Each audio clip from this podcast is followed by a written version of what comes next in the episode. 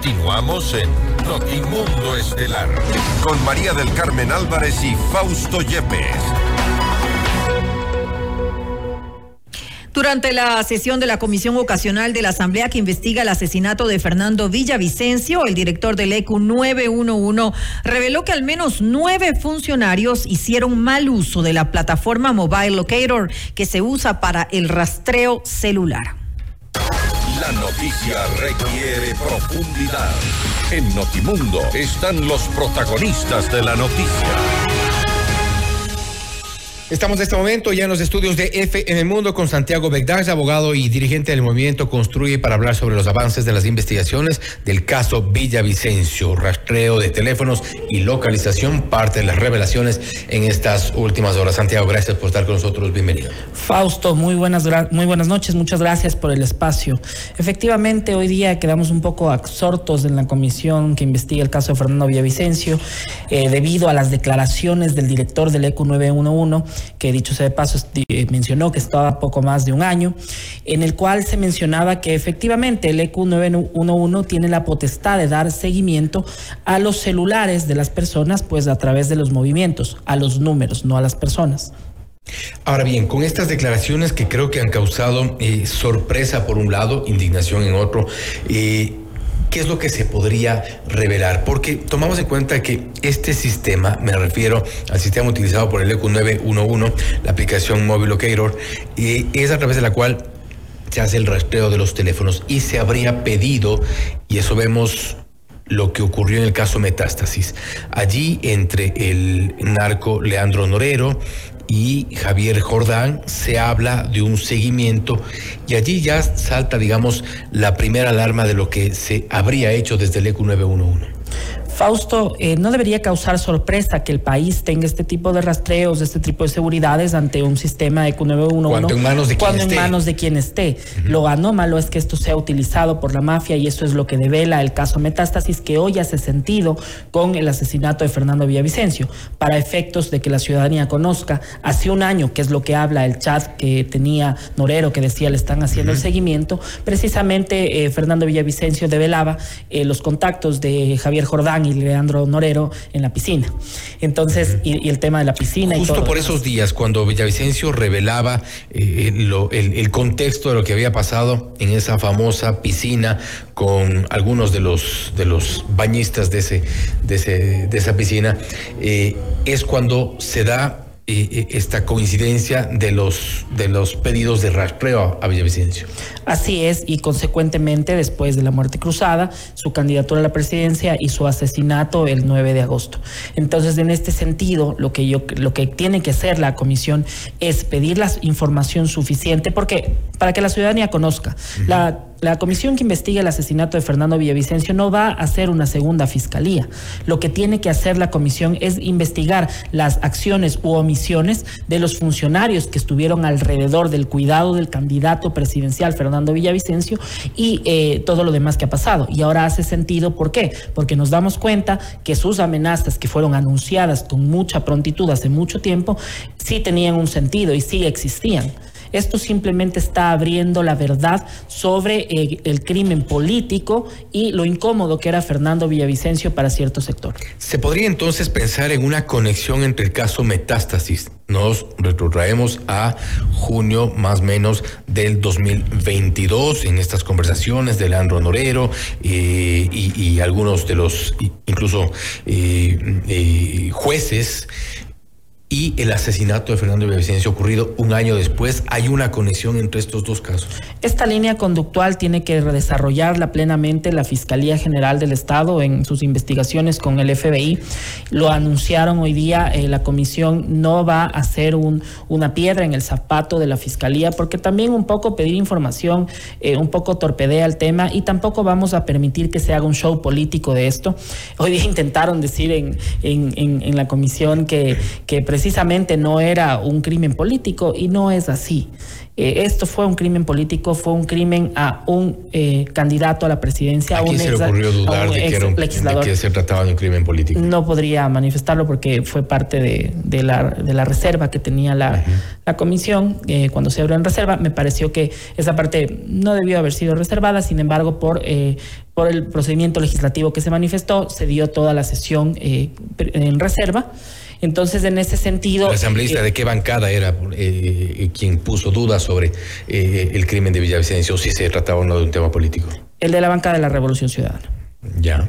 Ahora, eh, vamos a escuchar eh, parte de la eh, intervención, lo que había dicho Bolívar Tello. él es del ECU 911, hablando sobre el reporte de ingresos irregulares en la aplicación, en esta aplicación Mobile Locator, que es a través de la cual se dio este presunto rastreo telefónico a Fernando Villavicencio. Él se refirió en estos términos. Escuchemos puedo indicar que existen nueve peticiones de fiscalía relacionadas con los funcionarios que hicieron el, eh, el, rastreo sobre este tema, sobre un número de celular. Han llegado nueve peticiones y yo no puedo determinar cuáles de esas peticiones o cuál es el número que perteneció eh, a Fernando Villavicencio o cualquier otra persona que me pida fiscalía. Solo únicamente fiscalía en base a la investigación lo está haciendo. Como está esto dentro de una investigación previa, yo lo que he, dispuesto y eh, lo que se ha dispuesto a los funcionarios es que se proporcione toda la información necesaria a Fiscalía General del Estado. Y desde octubre del año anterior hasta esta fecha hemos recibido nueve peticiones para saber cuáles son los usuarios que rastrearon determinados números telefónicos que Fiscalía estableció. Y dentro de esos números, estoy seguro que se encuentran los determinados en el caso Metástasis y en el caso del fallecimiento de Fernando Villavicencio. ¿Cuál es su lectura de lo que ha revelado Tello? Nueve pedidos de información, es decir, y un poco lo que quiero interpretar de esto, no era un tema aislado. No era un tema aislado y evidentemente los rastreos que está pidiendo eh, la señora fiscal en este caso o el fiscal que esté llevando la causa, lo que promueve es saber precisamente de estos números eh, a, dónde direccionaban pues los, los movimientos de Fernando Villavicencio y sobre todo este este registro que debe guardar el seguimiento de cada uno de los números. O sea, ¿qué quiero decir con esto? En tal fecha se conectó tal usuario que tenía tal funcionario a dar estos seguimientos.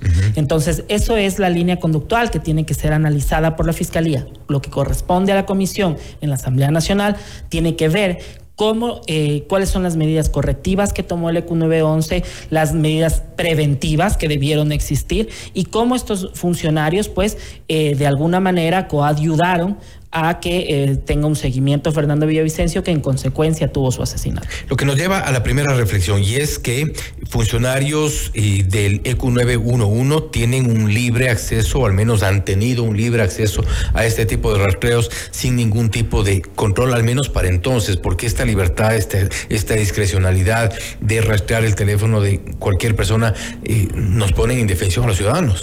Mira, yo creo que realmente existen buenos y malos funcionarios. Con toda Estos malos funcionarios son los que han hecho mal uso de una herramienta legítima, de una herramienta que debe tener por, por cuestiones de seguridad, por cuestiones de, de cualquier otro tipo, investigativas incluso, eh, cualquier, cualquier, cualquier país. Eh, lo que hay que investigar es quiénes son estos malos funcionarios y sobre todo de qué línea vienen contratados y desde cuándo están en el ECU 911, porque tendremos que saber desde cuándo se está haciendo seguimiento a ciertas personas que eran incómodos para ciertos gobiernos o para ciertas personas, porque tampoco le podemos echar la culpa por la acción que hace un funcionario que seguramente puede ser incluso eh, parte de una banda delincuencial o lo que sea, porque esto lo hace parte, lo hace cómplice, eh, y no podemos tachar de esta manera a ciertos funcionarios. Ahora bien, vamos a escuchar otra, otra de las, eh, otra parte de las intervenciones de, de la intervención de Bolívar Tello sobre amenazas de muerte en su contra. Escuchemos esta parte y lo comentamos enseguida. El ECO 911 inclusive, en mi administración, yo he presentado dos denuncias de funcionarios míos que me hicieron inclusive a mí un seguimiento y rastreo y estoy amenazado de muerte también en este sentido. Entonces, yo he presentado esas denuncias y esas denuncias están en fiscalía. Y hay otro funcionario que ha sido detenido del ECU 911 en donde yo he dispuesto este procesamiento de esta, de esta investigación. En cuanto a la institución que le corresponde a solicitud judicial, yo sí concuerdo con el señor asambleísta y que tienen que explicar qué institución y qué funcionario realizó el seguimiento eh, cuando uso, eh, hizo mal uso de esa herramienta. Es definitivamente una, locura pensar que esta, eh, esta libertad que han tenido muchos de los, seguramente los malos funcionarios del ECO 911 les daba para utilizar el sistema y localizar, ubicar, rastrear a cualquier funcionario, incluso a su propio jefe. Mira, es tan grave lo que él, lo que él manifiesta, ¿no? Que tiene una amenaza el propio director. ¿Por qué será? O sea, Entiendo que al ser una, una comisión pública no lo iba a decir, debe tener sus presunciones y debe saber si es que existe algún nexo con bandas delincuenciales, con delincuencia común también puede ser, porque de esta manera, imagínate, saben que no estás en tu casa, entran a tu casa y te roban. No solamente nos vayamos al peor hecho, que es un asesinato, pero lo que sí está claro, lo que sí está claro y no queda la menor duda, es que este fue el inicio, o quizás el intermedio, de una serie de persecuciones que tuvo Fernando de inteligencia también desde el ámbito político? Yo no me adelantaría a decir eso. Yo creo que hay que ser muy responsables en cómo. No lo descarto porque yo sí creo que es un crimen político. Fue un crimen a un candidato a la presidencia de la República en un mitin del movimiento Construye. Entonces, en ese sentido. Eh, es un mensaje claro a la política nacional, a lo que representamos como movimiento y a lo que se quería hacer eh, desapareciendo a nuestro candidato a la presidencia. Ahora bien, eh, respecto de la investigación, todo lo que se lleva adelante en la comisión eh, del caso de Fernando Villavicencio, como una conclusión, digamos, previa a partir de estas declaraciones, a partir de estas revelaciones, ¿qué se sugeriría, por ejemplo, respecto del manejo de la información desde el ECU 911 con este tipo de aplicaciones, con este tipo de sistemas y para garantizar de alguna forma la, seguridad, la privacidad, la, la, tranquilidad de los ciudadanos, porque si hay muchos de los funcionarios en los cuales nuestra información está en sus manos, a mí me preocupa. Uno, lo primero, hay que limpiar a estos malos funcionarios, hay que sacarlos de la institución y de cualquier otra institución donde manejen cualquier tipo de información. Eh, eso, eso en primero. Segundo, si las investigaciones son de tal forma de que existe un tipo de asociación entre ellos o, existe alguna relación con bandas delincuenciales o con, o con cualquier tipo de delitos, tienen que eh, ser llevados detenidos, tienen que cumplir con la justicia. No puede estarnos pasando, no podemos estar en manos de, de personas inescrupulosas ya ni nivel del, general de la sociedad. Y mira, cada vez vamos viendo cómo el, asesinato de Fernando Villavicencio va abriendo más puertas y va bien, abriendo más nexos incluso en el cauce de sus propias investigaciones. Metástasis evidencia muchas cosas. Por otro lado, lo que acaba de decir hoy día el director del ECU 911 hace ver otra, otro tipo de situaciones que tienen que ser corregidas. Nuestra propia integridad como eh, personal de la Asamblea, como, como asambleístas, como diferentes autoridades, los que piensen ser candidatos a alguna dignidad, estamos en peligro porque precisamente no tenemos confianza en un sistema en general que no solo ha fallado ese día, sino que nos viene fallando por años. Estamos cerca de saber quién es el autor intelectual del crimen a Fernando Villavicencio. No lo sé, Fausto, realmente para mí como exfuncionario cercano de Fernando en su momento es, es muy duro. Pero ustedes tienen acceso a información. sabemos un poco cómo avanzan eh, las investigaciones, eh, al menos de lo poco que se puede informar, eh, Fiscalía. Sabemos cómo avanzan las denuncias, ha habido información también que en su momento se recibió en, en, la, en la línea de denuncias y con esto, en, esta, en este contexto, ¿usted cree que estamos cerca?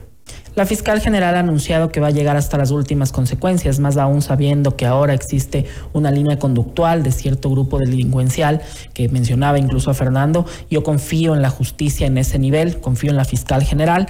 Estoy seguro que tendremos resultados. El gobierno de los Estados Unidos, a través del FBI, está prestando las ayudas pertinentes. Y lo que tiene que hacer también la comisión ocasional es dejar un poco de lado lo político y ver las acciones y omisiones de estos funcionarios que. Eh, no permitieron, creo que la palabra no es permitir, porque no creo que nadie haya pensado que esto iba a pasar, pero que con sus omisiones coayudaron de alguna manera, o tal vez premeditada, a que se dé el asesinato de Fernando Villavicencio.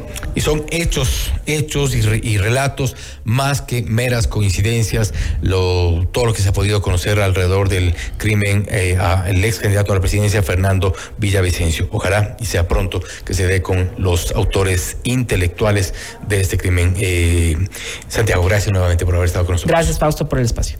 Gracias. Hemos estado con Santiago Begdash, abogado y dirigente del movimiento Construye, hablando sobre eh, los avances de las eh, investigaciones de la Comisión de la Asamblea respecto del caso del crimen a Fernando Villavicencio.